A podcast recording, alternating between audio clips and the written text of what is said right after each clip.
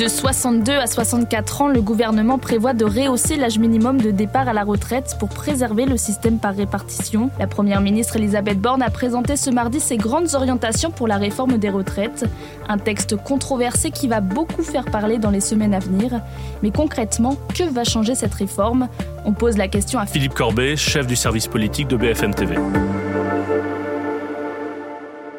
Il va falloir travailler plus longtemps et sur deux points, sur deux curseurs différents. D'une part, l'âge légal de départ à la retraite va être porté à 64 ans d'ici 2030 et par ailleurs, il faudra faire 43 années de cotisation, donc ça fait 172 trimestres. C'était déjà prévu dans la loi, mais à l'horizon 2035, ça va se faire de façon plus rapide d'ici 2027. Alors il va y avoir une progression de trois mois par an. Pour simplifier, si vous êtes né avant le second semestre 61, 1961, ça ne change rien.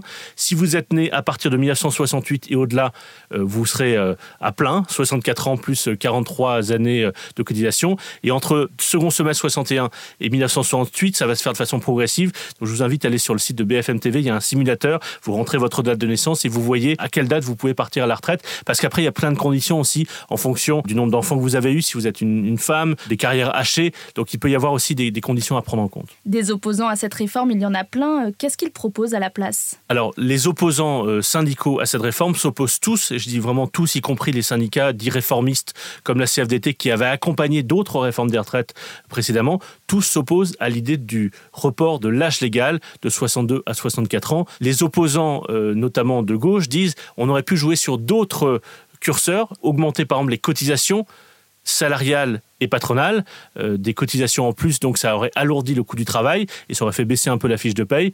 Et par ailleurs, il y a aussi des, euh, des économistes plus libéraux qui disent peut-être qu'on aurait pu rogner un peu sur le montant des pensions en France, mais ça, le gouvernement avait écarté ces deux hypothèses-là dès le départ. Emmanuel Macron avait dit il n'y aura pas d'augmentation euh, des cotisations et il n'y aura pas de baisse des pensions. Et est-ce que le gouvernement est prêt à lâcher du lest sur ce texte? Alors Elisabeth Borne a déjà intégré beaucoup d'éléments que souhaitaient les syndicats, par exemple sur ce qu'on appelle la pénibilité, c'est-à-dire ceux qui ont fait des travaux pénibles travail de nuit ou euh, ceux qui portent les charges lourdes. Aussi ce qu'on appelle les carrières longues, c'est-à-dire ceux qui ont commencé à travailler avant 20 ans, avant 18 ans. Et donc, elle a déjà pris en compte cela dans, la réforme qu'elle a présentée. Elle est prête à discuter encore avec des organisations syndicales pour aller euh, modifier certains curseurs. C'est vraiment de l'ordre de modification de ces curseurs-là. Il y a un autre élément que prend en compte la réforme euh, annoncée aujourd'hui, c'est qu'il va y avoir une mesure nouvelle, une retraite minimale portée à 85% du SMIC, donc l'équivalent de 1200 euros aujourd'hui, qui va concerner tous ceux qui auront une carrière complète. C'est nouveau et ça va s'appliquer aussi à ceux qui sont aujourd'hui retraités. C'était une demande des républicains. Et pourquoi le gouvernement décide de proposer ce projet de réforme maintenant alors que le contexte social est déjà compliqué? Alors Emmanuel Macron a déjà repoussé à plusieurs reprises son projet de réforme des retraites. Il a été interrompu par le Covid, puis ensuite il a été question de le faire avant la présidentielle, puis juste après la présidentielle. Donc voilà, à un moment donné, il fallait bien qu'il la fasse. Il y a aussi une dimension politique personnelle pour lui. François Hollande, Nicolas Sarkozy, Jacques Chirac ont tous mené des réformes de retraite. Il ne pouvait pas être le seul président à ne pas réformer les retraites, alors qu'il se présente comme un président réformateur. D'une certaine manière, il y a une valeur symbolique à cette réforme des retraites. Merci d'avoir écouté ce nouvel épisode de la Question Info. Tous les jours, une nouvelle question, de nouvelles réponses. Vous pouvez retrouver ce podcast sur toutes les plateformes d'écoute, sur le site et l'application de BFM TV.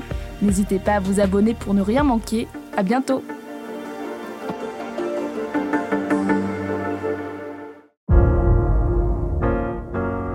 Vous avez aimé écouter la Question Info? Alors découvrez le titre à la une, le nouveau podcast quotidien de BFM TV. Les grands récits de l'actualité, des témoignages intimes, c'est tous les soirs sur vos plateformes préférées. À bientôt!